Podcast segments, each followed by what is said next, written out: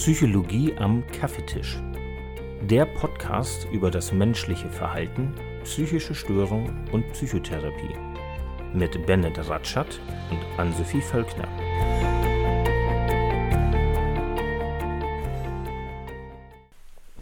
Na, Anso, wie hast du Weihnachten über die Bühne gekriegt? Ich war in Schweden mit meiner Familie und meinem Freund. Ja, cool, stimmt.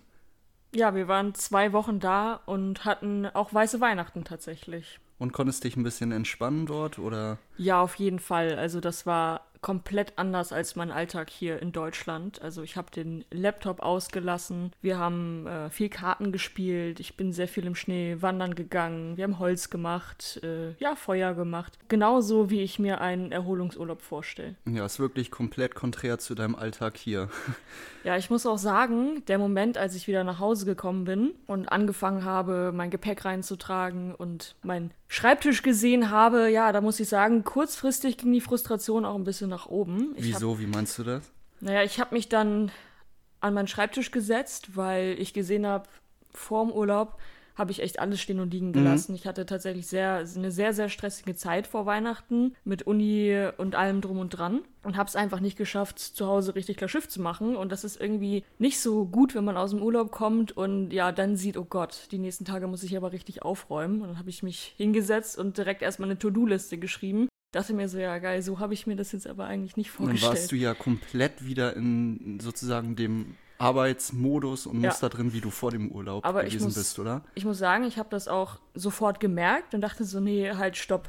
Ich habe reflektiert und gedacht, in meinem Urlaub habe ich so sehr auf mich geachtet. Ich habe meinen Laptop ausgelassen und darauf geachtet, ein bisschen Ausgleich zu schaffen, was Schönes zu machen. Und dann habe ich mir gesagt, gut, ich habe jetzt noch eine Woche, bis die Uni wieder startet. Ich werde jetzt hier alles klar Schiff machen und dann werde ich auf jeden Fall anders weitermachen als vor Weihnachten. Was meinst du mit anders weitermachen? Also ich meine das so, dass ich meine letzten vier Jahre so ein bisschen nochmal reflektiert habe. Also jetzt gerade das Studium, dass mir halt aufgefallen ist, dass ich so ein bisschen das Gefühl habe, ich bin irgendwie schon kognitiv fertig mit dem Studium. Ich weiß, es ist noch ein bisschen mehr als ein Jahr, bis das Studium vorbei ist. Aber für mich habe ich schon so ein bisschen damit abgeschlossen. Ich freue mich sehr darauf, was nach dem Studium kommt und bin halt total froh, wenn diese Zeit jetzt vorbei ist. Also dieses ewige Lernen und irgendwie diese Daueranspannung und immer zu wissen, es kommt wieder eine Prüfung. Ja, fühle ich.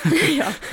ähm, und ich habe mir jetzt gesagt, es tut so gut, einfach mal zwei Wochen nichts zu machen. Und das habe ich halt die letzten vier Jahre im Studium einfach total selten gemacht. Also wenn ich an die letzten Winter zurückdenke, habe ich meinen Laptop immer dabei gehabt und immer angehabt. Ich habe im Urlaub ähm, gearbeitet, ich habe im Urlaub schon für die Prüfung gelernt und diesmal habe ich das nicht gemacht. Und das fand ich halt richtig, richtig super. Und ich möchte jetzt versuchen, das letzte Jahr Studium halt ein bisschen anders anzugehen, mir ein bisschen mehr Pausen zu gönnen, bisschen mehr Tage ohne Laptop zu verbringen. Genau, das ist so ein bisschen das, was ich in meinem Urlaub jetzt gelernt habe und was ich mir vornehmen möchte. Ja, ich habe ja über Weihnachten auch irgendwie durchgearbeitet, keinen Urlaub gemacht. Das Resultat kennst du ja. Ja, ich äh, erinnere mich noch an den Tag, wo ich ein paar sehr aufgeregte Anrufe erhalten habe. Als ich ähm, Neujahr ja, die Nacht gar nicht geschlafen hatte, wegen ähm, der Rufbereitschaft und ja, eingeschlafen bin und ähm, den neuen Arbeitsbeginn verschlafen habe und mich keiner erreichen konnte. Ja, Bennett, alle haben sich große Sorgen um dich gemacht und letztendlich hat sich dein Körper nur das geholt, was er brauchte, nämlich mal eine ordentliche Portion Schlaf. Ja, sollte ich vielleicht auch noch mal ein bisschen konkreter drüber nachdenken, wie ich ähm, das Jahr so gestalte mit Pausen und ähm, Ruhezeiten zwischendurch. Ja, da sind wir ja eigentlich zum gleichen Resultat gekommen, wenn wir unser letztes Jahr oder unsere letzten Jahre reflektieren, dass sich einfach jeder mal ein bisschen Ruhe gönnen sollte. Ja, auf jeden Fall. Ist ja auch so, dass wenn man es nicht macht und man in so einer gewissen Dauerbelastung ist, dass das ein ja, Risikofaktor ist zur Entwicklung von ja, Belastungssymptomen. Jetzt sprichst du ja gerade schon an, dass es bestimmte Risikofaktoren gibt, warum Menschen vielleicht auch eine psychische Erkrankung entwickeln. Was ich aber eine sehr, sehr spannende Frage finde, ist, warum manche Menschen eine psychische Störung entwickeln und andere nicht, obwohl sie aber in der gleichen Situation sind. Also sie sind beispielsweise in derselben Situation, haben dieselben Umwelteinflüsse, wie zum Beispiel eine Wirtschaftskrise, eine politische Krise, gerade religiöse Konflikte oder auch vielleicht Krieg nicht jeder von diesen Menschen, der dieser selben Situation ausgeliefert ist, entwickelt letztendlich auch eine psychische Störung. Damit hast du sehr gut verdeutlicht, wie komplex die Entstehung einer psychischen Erkrankung eigentlich ist und dass da sehr viele Faktoren reinspielen. Deswegen ist es auch schwer nachvollziehbar, was eine psychische Störung genau ist und wie sie eigentlich entsteht. Wie du gesagt hast, gibt es da viele Faktoren und ähm, es ist total komplex, wenn man sich jetzt mal überlegt, wie so eine Depression zustande kommt, dann ist das ja jetzt nicht über Tröpfchenübertragung oder Speichel, wie beispielsweise jetzt bei einer Grippe oder so, sondern das hat sich über Jahre wahrscheinlich entwickelt. Es gab mit Sicherheit ein oder mehrere auslösende Situationen, die letztendlich das Ausbrechen der Störung mitverantwortet haben. Aber es ist nicht so, dass du jetzt gerade deinen Job verloren hast und dann plötzlich hast du eine depressive Störung, sondern da spielt so viel mit rein. Beispielsweise deine genetische Veranlagung. Vielleicht haben auch deine Eltern schon psychische Erkrankungen gehabt und du hast gewisse neurokognitive Strukturen, die das begünstigen. Oder du hast äh, gewisse Lebenserfahrungen schon in deiner Kindheit und Jugend gemacht, die dazu auch geführt haben, dass du gewisse Denkmuster entwickelt hast. Ich möchte damit jetzt nicht sagen, dass körperliche Erkrankungen nicht komplex wären.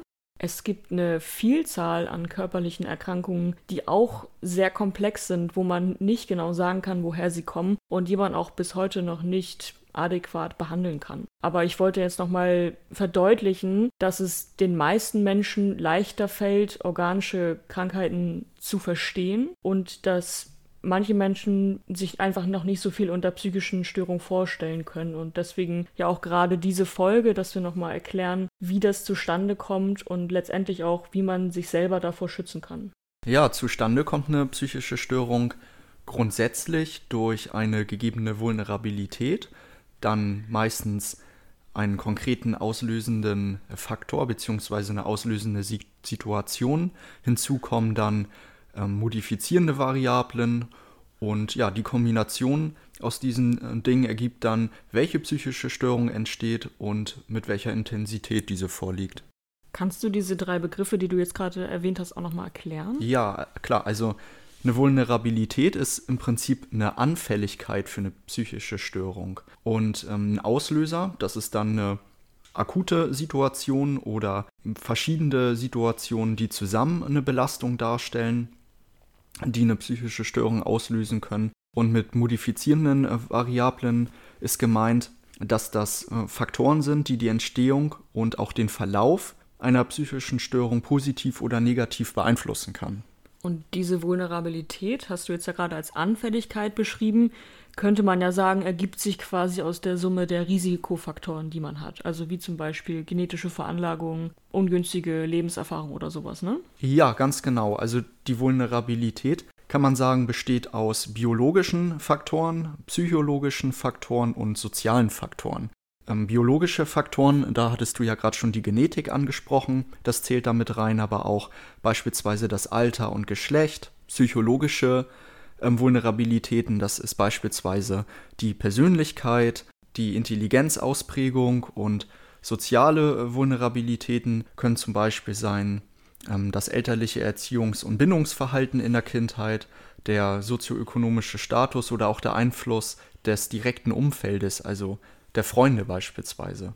Ja, konkrete Auslöser, da hatte ich ja schon ein Beispiel für genannt, könnte ja der Jobverlust sein, wenn man gekündigt wird, oder aber auch eine Trennung, Scheidung oder der Tod von einer nahestehenden Person.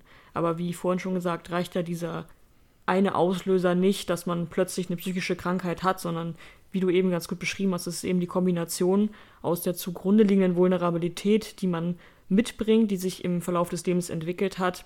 Und dann quasi kommt der Auslöser als Tropf, der das Fass zum Überlaufen bringt.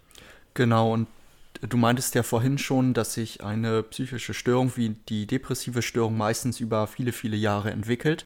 Damit meintest du wahrscheinlich die Vulnerabilität der Person, die sich ähm, ja schon ab der Kindheit sozusagen entwickelt hat. Also genau. diese ganzen biologischen, psychologischen und sozialen Faktoren, die sich entwickelt haben, ungünstig dann und dass der Jobverlust als akuter Auslöser dann, wie du gerade meintest, ähm, das Fass zum Überlaufen gebracht hat und dann dafür ja maßgeblich gesorgt hat, ähm, dass diese Störung dann ausgebrochen ist, sozusagen, ne? Ja, so habe ich das gemeint. Ja, super. Ähm, Danke für deine Verstärkung. Ja.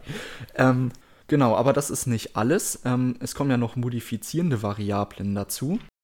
Das sind zum Beispiel Eigenschaften der Person wie die Problemlösekompetenz. Also wenn es zum Beispiel, wie du schon gesagt hast, den akuten Auslöser Arbeitsplatzverlust gibt, dann kann es ja sein, dass die, Pro dass die Person eine sehr hohe Problemlösekompetenz hat und ähm, das Problem, also den Arbeitsplatzverlust, sehr gut mit dem Problem umgehen kann und das deswegen für die Person gar nicht mehr als äh, ja, so belastend äh, wahrgenommen wird, aber auch äh, kognitive äh, Fähigkeiten wie die kognitive ähm, Flexibilität, die soziale Kompetenz der Person, aber auch die soziale Unterstützung in einer derartigen Situation. Also wenn eine Person einen Arbeitsplatzverlust hat, aber die Familie und die Freunde ähm, super unterstützen und ähm, die Person auffangen, ja, dann ähm, sinkt die Wahrscheinlichkeit ja, dass sich eine Störung sozusagen dadurch entwickelt.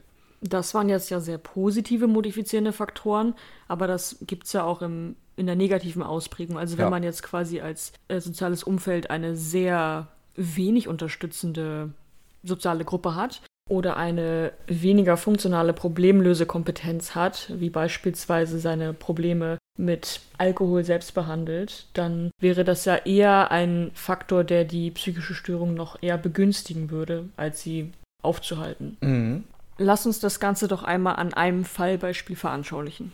Ja, wir können uns Tom vorstellen ähm, mit folgenden Vulnerabilitäten. Ähm, biologisch natürlich eine Risiko-Genkombination, psychologisch eine neurotizistische Persönlichkeit. Das ist ja eine Persönlichkeit, bei der die Menschen ähm, ja sehr negativ denken und ängstlich sind, einen geringen IQ, sozial, einen negativen elterlichen Erziehungs- und Bindungsstil der Eltern in der Kindheit, einen geringen äh, sozioökonomischen Status, als Auslöser beispielsweise eine sehr starke Arbeitsplatzbelastung und als modifizierende Variablen ein schlecht unterstützendes soziales Umfeld und geringe Problemlösekompetenzen. Das könnte dazu führen, dass die Person eine depressive Störung entwickelt. Ja, ich finde, das war jetzt ein sehr anschauliches Beispiel. Sehr interessant ist aber, dass es Personen gibt mit den gleichen Vulnerabilitäten und einer starken Arbeitsplatzbelastung, die keine depressive Störung entwickeln. Ja, dazu habe ich tatsächlich eine sehr interessante Studie gelesen und das ist in dem Themengebiet Risiko- und Schutzfaktoren auch die Längsschnittstudie schlechthin.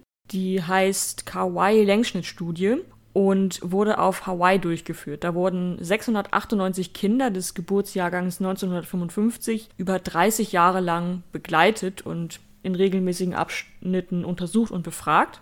Es ging eben in der Studie darum, die Langzeitfolgen von diesen ganzen Risikofaktoren und Vulnerabilitäten herauszufinden und welche Folgen das auf die kognitive, physische und psychische Entwicklung der Kinder hat. Das Ergebnis der Studie war, dass es eine Subgruppe gab, die sich High-Risk Children nennt. Das heißt, es wurde eine Gruppe identifiziert von Kindern, die extrem viele Risikofaktoren aufwiesen, also eine sehr hohe Vulnerabilität hatten. Nur zwei Drittel von dieser Gruppe hatten auch ernste Lern- und Verhaltensschwierigkeiten, psychische Krankheiten und zeigten mehr Kriminalität als die Kinder ohne hohe Risikofaktoren und waren auch häufiger schwanger als Minderjährige. Es gab aber in dieser Subgruppe der Hochrisikokinder auch ein Drittel, die selbstbewusste, zufriedene und verantwortungsvolle Erwachsene wurden, ohne Lernstörungen oder psychische Störungen und die auch weniger Schwierigkeiten mit Kriminalität hatten.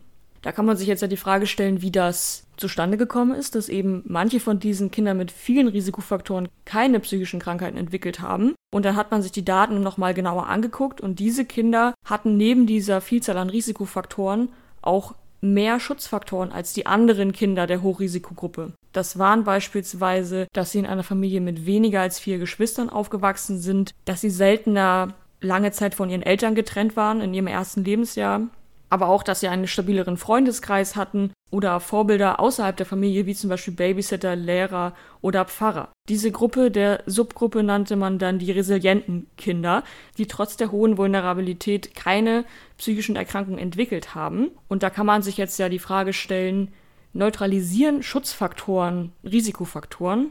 Und was ist eigentlich diese Resilienz, von der hier gesprochen wird?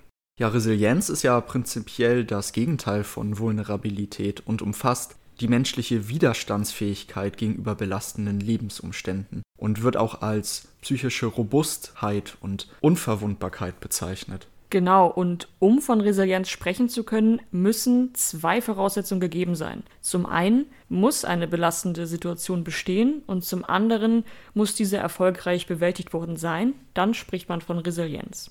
Grundsätzlich besteht das Potenzial zur Entwicklung und auch zur Förderung von Resilienz, zur Bekämpfung ähm, der Vulnerabilität. Und Resilienz ist grundsätzlich durch die Erziehung und Bildung vor allen Dingen in der Kindheit und Jugend, aber auch durch soziale Netze, durch soziale Netzwerke, also ja, die Menschen, die einem umgeben und durch positive Lernerfahrungen veränderbar. Konkret gibt es da einige Möglichkeiten, die eigene Resilienz äh, zu verbessern. Das ist zum einen die soziale Unterstützung, die man sich suchen sollte. Das heißt, sich mit Bezugs Person über Probleme, Gefühle und Gedanken austauschen, ist da sehr, sehr wichtig. Dann zum anderen die Selbstreflexion und Achtsamkeit, wo wir gleich nochmal genauer drauf eingehen. Dann ist ganz wichtig, dass man Veränderungen akzeptiert. Das heißt, dass man trainiert, unangenehme Situationen, die man selbst nicht ändern kann, radikal zu akzeptieren und nicht ständig ähm, darüber nachzudenken und zu nörgeln, das heißt nicht in diese Opferrolle zu verfallen. Dann ist es ganz wichtig, Problemlösestrategien ähm, zu entwickeln und anzuwenden und natürlich auch optimistische Denkweisen zu kultivieren. Man kennt ja Menschen, äh, die fast immer positiv drauf sind und ja, für jedes Problem eine Lösung haben und ähm, die Welt sehr ja, entspannt zu sehen scheinen da ist es sehr gut, wenn man äh, sich mit solchen Menschen verbindet und ähm, ja, mit solchen Menschen in Kontakt ist, um sich von diesen ja positiv beeinflussen zu lassen. Dann ist sehr, sehr wichtig, Selbstfürsorge und Selbstmanagement äh, zu betreiben. Da sind Dinge mit gemeint wie gesundes Essen, viel Bewegung, ausreichend Schlaf, Stressmanagementübungen, zum Beispiel Entspannungsübungen wie Meditation oder Spazierengehen, dann ist das wichtig, eine Selbstwirksamkeit zu entwickeln. Das heißt, dass man sich bewusst macht und auch den Fokus darauf legt, was man eigentlich im Leben schon alles geschafft hat und welche Lebensherausforderungen man in der Vergangenheit eigentlich schon bewältigen konnte. Dann sollte man sich auf jeden Fall realistische Ziele setzen, das heißt kleine handhabbare Schritte jetzt auch zu Neujahr beispielsweise, wenn man sich vornimmt, ja, wieder Sport zu machen, dass man sich da vielleicht erstmal kleine Ziele setzt. Ja, das sind äh, so einige Möglichkeiten, wie man auch als erwachsene Person noch seine eigene Resilienz äh, verbessern kann. Das Ganze ist allerdings eher als Prozess zu sehen und ja, bedarf da einige Zeit. Du hast jetzt ja ein paar Beispiele genannt, wie man seine Resilienz fördern kann, mhm. aber auch, dass zum Beispiel Selbstreflexion ja auch ein Bestandteil der Resilienz ist. Genau, die Selbstreflexion und auch die Achtsamkeit. Genau, und für mich persönlich ist die Selbstreflexion sehr zentral. Also ich sehe das als quasi eigentlich als Voraussetzung für eine Resilienz. Selbstreflexion bedeutet im Grunde Nachdenken über sich selbst, über seine eigenen Stärken, Schwächen, Interessen, auch über vergangene Ereignisse oder Situationen, wie man sich in diesen Situationen verhalten hat, welche Einstellungen und Werte man grundsätzlich hat und ähm, ja, wie man vielleicht seine eigenen Einstellungen auch verändern könnte. Selbstreflexion spielt sowohl im privaten Kontext als auch im beruflichen Kontext eine Rolle. Im privaten Kontext könnte das zum Beispiel sowas sein wie, welches Verhalten hat mich jetzt hierhin gebracht? Beispielsweise nach einer Trennung könnte man sich fragen, wie es dazu gekommen ist, was war der eigene Anteil daran vielleicht auch. Und wie kann ich auch selber aus meinen Fehlern lernen?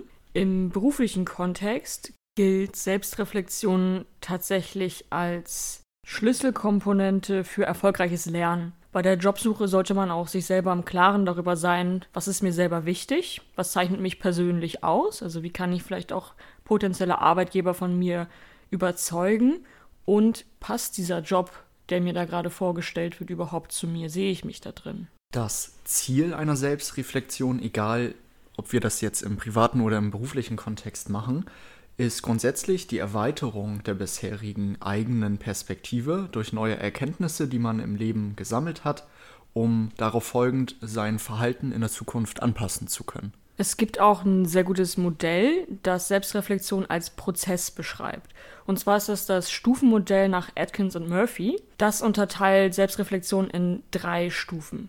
Dabei gibt es zum ersten die Stufe Bewusstsein über unangenehme Gefühle und Gedanken. Du denkst also über eine Situation von dir selber nach oder auch über einen Lebensabschnitt, wie ich jetzt beispielsweise vorhin erzählt hatte. Nach meinem Urlaub habe ich so ein bisschen mein ja, Verhalten im Studium in Frage gestellt, ob das so gesund ist, immer meinen Laptop anzuhaben oder nicht. Also ich war unzufrieden mit meiner Situation und das war quasi, ich war mir bewusst über unangenehme Gefühle und Gedanken. Und dann im zweiten Schritt kommt man in die kritische Analyse der Situation. Also erst nachdem sie dir bewusst sind, mir ist in den Kopf gekommen, ich hatte so dieses Gefühl, oh, ich finde es gerade gar nicht cool, dass ich jetzt schon wieder hier diese To-Do-Liste schreibe. Mhm, als du nach Hause gekommen genau. warst nach dem Urlaub, ne? Ja, und dann kam ich in Phase 2, die kritische Analyse der Situation, habe ich ja vorhin auch erzählt. Ich mhm. habe dann wirklich eine Weile nachgedacht und es nochmal genau überlegt, ja, was mich eigentlich jetzt gerade daran so frustriert hat. Dann kommt man in Phase 3, Entwicklung neuer Perspektiven auf die Situation. Dann habe ich mir gedacht, gut, ich habe jetzt im Urlaub gemerkt, wie toll das ist, eine Zeit ohne Laptop zu verbringen, mal ein bisschen abzuschalten. Das werde ich doch wohl irgendwie hinkriegen, das im Studium jetzt auch weiter fortzuführen. Also das sind so diese drei Schritte. Sich darüber im Klar sein, dass es etwas gibt, was einem nicht so gut gefällt. Dann sich mit der Thematik intensiv auseinandersetzen und im dritten Schritt eben neue Perspektiven auf die Situation zu entwickeln, wie man sich in Zukunft vielleicht anders verhalten könnte. Ja, da werde ich dann auch noch mal mich selbst reflektieren, wie ich mein Verhalten ändern kann, dass ich die Arbeit nicht noch mal wieder verschlafe. Ich glaube, das wäre eine gute Idee. Das wäre eine gute Idee. Ein Ziel für 2024. Die Selbstreflexion ähm, wird ja auch in der Psychotherapie angewendet und genutzt, zum Beispiel in der Verhaltenstherapie, wo es sehr viel darum geht, konkrete erlebte Situationen zu nehmen und die ja letztendlich auseinander zu klabüstern, da über das eigene Verhalten äh, zu reflektieren, um zukünftig sein Verhalten anzupassen und zu verändern so in der Therapie und wie kann ich mich sehr gut selbst reflektieren zur Förderung meiner Resilienz, wenn ich jetzt nicht in einer Psychotherapie bin und das präventiv sozusagen machen möchte? Also ganz grob einmal gesagt, kann ich selber aktive kurze Reflexionsphasen in meinen Alltag integrieren zum Beispiel abends vor dem Schlafengehen nochmal den Tagrevue passieren lassen. Was ist so alles passiert? Was ist vielleicht heute nicht so gut gelaufen? Wie könnte ich mich nächstes Mal in der Situation anders verhalten? Oder auch am Ende einer Arbeitswoche die gesamte Woche einmal Revue passieren lassen, wenn man jetzt nicht jeden Abend dafür Zeit hat. Was aber auch eine ganz spannende Methode ist, sich regelmäßig Feedback von anderen einholen. Wie ist das gemeint? Durch ein Feedback von jemand anderem über mein eigenes Verhalten erhalte ich ja ein Fremdbild. Also was denken andere Personen über mich? Klar, sagt man jetzt oft irgendwie, man, man soll nicht so viel darauf geben, was andere von einem halten. Ja, aber ich finde das schon sehr sinnvoll, weil die mhm. eigene Selbstwahrnehmung, die kann ja auch ja zum Teil so ein bisschen verzerrt sein. Genau, also es geht jetzt um eine konstruktive Wahrnehmung von anderen Personen über mich selber und das kann ich dann mit meinem Selbstbild abgleichen wenn das sehr gut miteinander einhergeht und sich sehr ähnlich ist, dann ist super. Mhm. Dann spricht das dafür, dass ich mich genauso wahrnehme, wie mich andere wahrnehmen. Und wenn ich damit dann auch noch zufrieden bin, ist es ja super. Mhm. Wenn äh, jedoch da eine sehr große Diskrepanz zwischen ist, könnte man sich auch fragen, warum nehmen andere mich so extrem anders wahr als ich selber? Also irgendwas ist da ja dann nicht so ganz stimmig. Und vor allen Dingen ist es ja oft so, dass andere einen sogar besser wahrnehmen, als man sich selber wahrnimmt. Das könnte natürlich der Fall sein, was dann zu einer Aufwertung des Selbstwertgefühls führen könnte. Aber auf der anderen Seite auch bei Personen, die vielleicht sehr unangenehme Verhaltensweisen haben, das aber gar nicht merken, denen könnte das zum Beispiel helfen im ersten Moment ist es natürlich total verletzend und die sind bestimmt auch ein bisschen traurig darüber, wenn sie dann von vielen Personen gespiegelt bekommen, dass sie sich in gewissen Situationen immer sehr unangenehm verhalten, aber vielleicht war denen das halt auch nie bewusst mhm. und dann realisieren sie erst, daher kommen meine ganzen Konflikte zustande. Das war denen gar nicht klar vielleicht und das könnte solchen Menschen auch helfen. Muss man natürlich auch ein gewisses Maß an Kritikfähigkeit haben, aber auch das kann man ja trainieren letztendlich. Auf jeden Fall.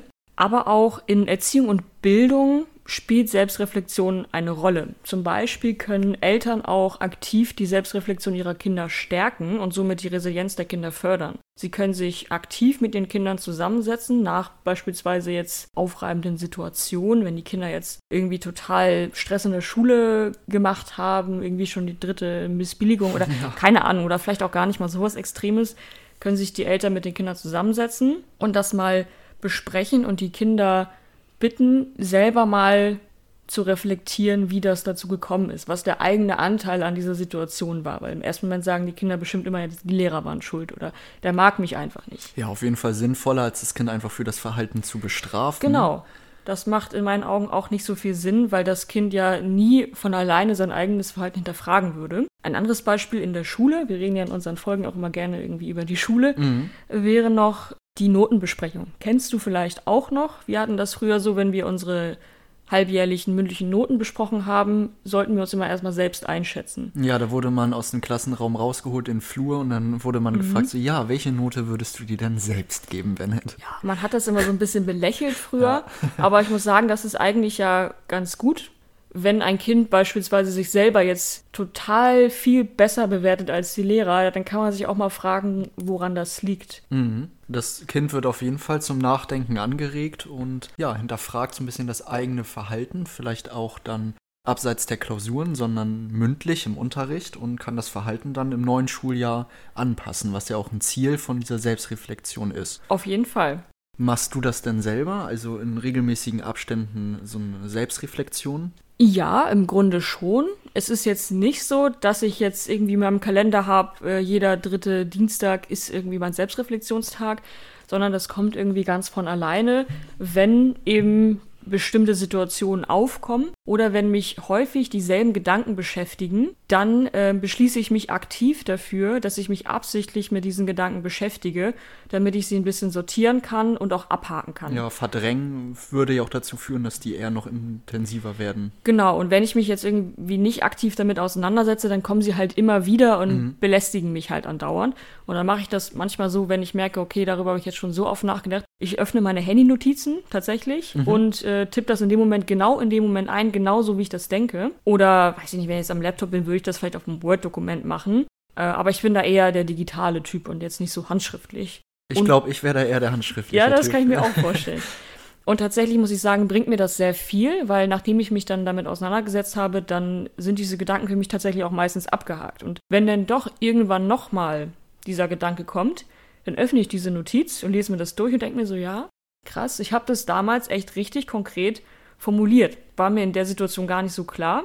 Aber es ist tatsächlich so, dass das irgendwie sehr geordnete und für mich dann immer noch nachvollziehbare Gedanken sind und dann hilft mir das. Und dann äh, bin ich mit der Situation dann wieder gedanklich fertig. Ich habe aber noch ein, ein anderes Beispiel, was jetzt sehr aktuell ist. Zum Beispiel im letzten Jahr hatte ich schon mal Ende des Jahres die, so ein bisschen die Gedanken, die mich jetzt wieder eingeholt haben, als ich aus dem Urlaub zurückkam.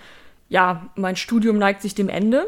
Das hat natürlich Folgen und wirft Fragen auf. Ich habe dann keine Hauptbeschäftigung mehr, also das Studium, ja. sondern ich muss mich ja jetzt langsam entscheiden, mache ich die Weiterbildung, wäre ja mein Hauptziel Nummer eins, die Fachpsychotherapeuten-Weiterbildung, oder mache ich erstmal einen anderen Job und da hängt, das hängt natürlich mit so vielen Faktoren zusammen, wie die Finanzierung dieser Weiterbildung aus der Politik und so weiter und so fort. Also ich setze mich mit aktuellen Fragen auseinander, die mich wirklich auch teilweise beunruhigen oder belasten. Das ist ja schon sehr schwierig, die Situation zu wissen. Ich weiß noch nicht, ähm, wie ich diese Weiterbildung angehe. Das ist eine, Existen das ist eine existenzielle Fragestellung. Ne? Da geht es ja um den Beruf, das Einkommen, die Arbeit. Und, und, äh, ja, ist alles noch sehr offen und fraglich, inwiefern äh, die Finanzierung klappt. Also ich kann das äh, total nachvollziehen und ich kenne das von mir natürlich selber auch, dass ich da phasenweise wirklich mal ja so ein bisschen drüber nachdenke. Mhm.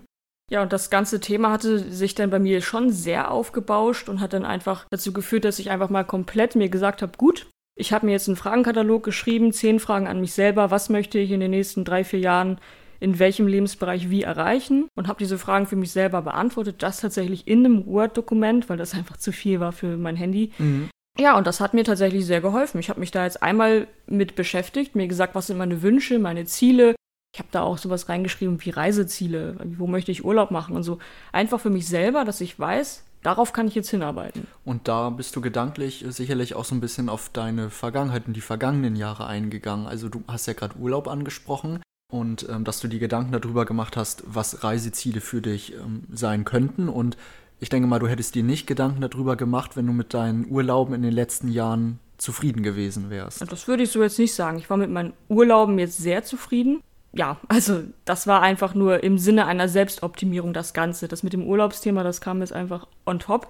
Einfach weil mich das auch selber interessiert hat, was will ich eigentlich. Aber für mich war das im Sinne einer Selbstoptimierung und einer Lebensgestaltung nach meinen Wünschen und Zielen. Also ich habe mir überlegt, was möchte ich gerne alles tun, erleben und dann richte ich mein Verhalten jetzt darauf aus. Also welche Aktionen haben mir auch in den letzten Jahren Spaß gemacht? Zum Beispiel habe ich mir jetzt ja ein neues Fahrrad gekauft. Habe ich mir gesagt, gut, ich möchte das jetzt auch mehr nutzen. Ich möchte vielleicht nochmal damit in den Harz fahren, ein bisschen im Gebirge rumfahren. Äh, ich möchte gerne mit meinem Stand-Up-Paddleboard dieses Jahr mehr fahren, weil ich das im letzten Jahr einfach nicht so oft geschafft habe.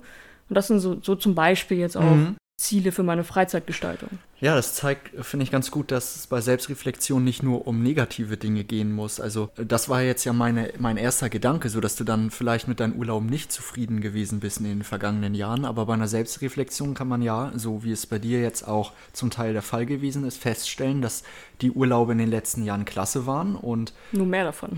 genau, dass du dein Verhalten dementsprechend anpassen möchtest, dass du das noch erweitern möchtest. Also die, die positiven Dinge, die du in den vergangenen Jahren erlebt hast, die noch intensivieren und erweitern in der Zukunft. Genau, ich habe extra auf meine Ressourcen geschaut, wo war ich glücklich in welchen Momenten, was macht mir richtig Spaß mhm. und habe mir gesagt, gut, das möchte ich jetzt noch mehr in mein Leben mit einbeziehen.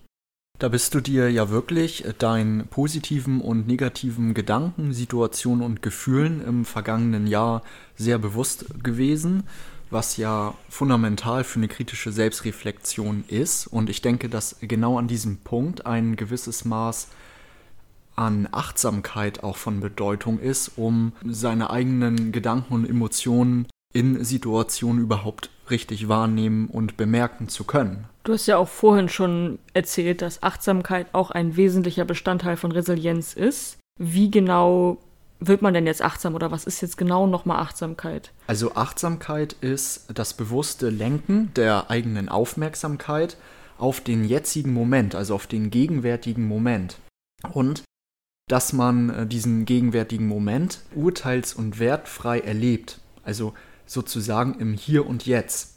Dabei wird jeder Gedanke, den man dann in dem Moment hat und jedes Gefühl und jede Körperwahrnehmung registriert, also bemerkt und einfach beobachtet, ohne ähm, ja genau das zu bewerten, zu kategorisieren oder in irgendeiner Art und Weise darauf zu reagieren. Und das Ganze führt dann zu einer Annahme und Akzeptanz von negativen und auch zum Teil natürlich positiven Gefühlen und Empfindungen. Und das ist sehr, sehr wichtig, um Emotionen erst einmal bemerken und akzeptieren zu können, um diese nicht zu verdrängen. Ähm, das würde ja auch zu einer Verstärkung führen, habe ich ja vorhin schon mal kurz angesprochen. Und genau, um sich dann im nächsten Schritt nach diesem Stufenmodell ähm, zur Selbstreflexion dann kritisch mit der Situation, die diese Gefühle ausgelöst hat, auseinandersetzen zu können. Und genau, das ist der Punkt, warum ich denke, dass Achtsamkeit hier sehr von Bedeutung ist. Und wie steckst du persönlich jetzt deine Achtsamkeit? Trainierst du das irgendwie?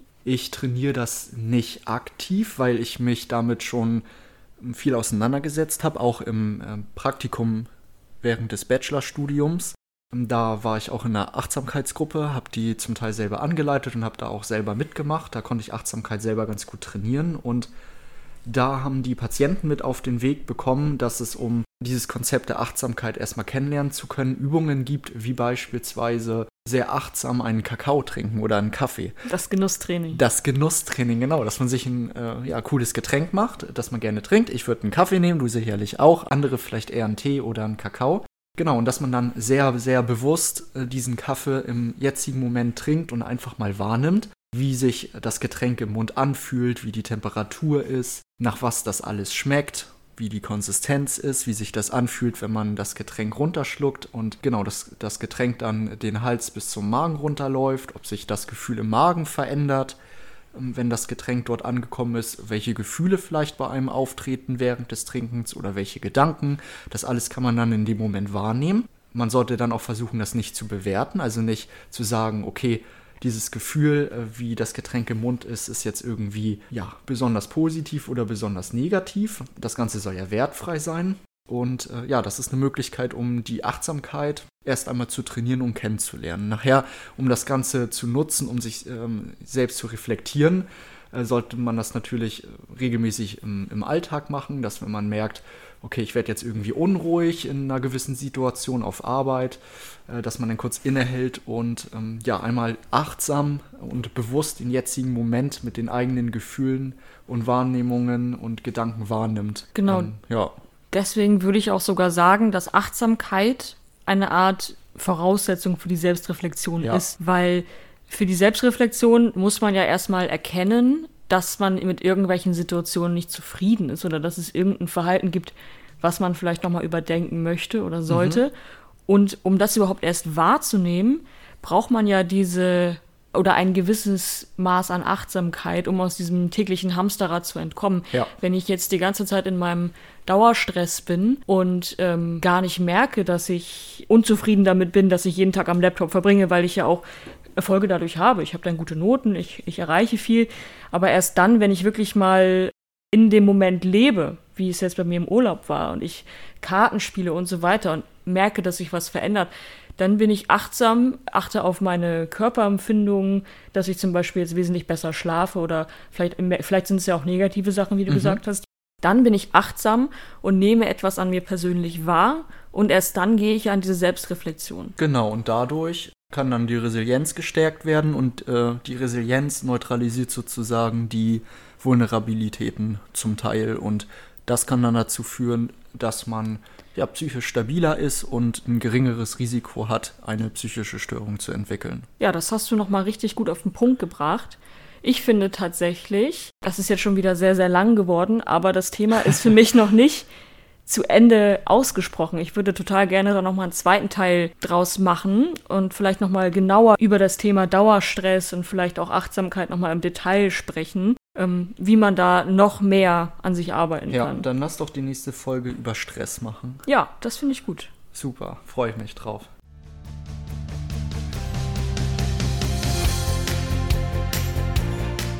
Das war Psychologie am Kaffeetisch.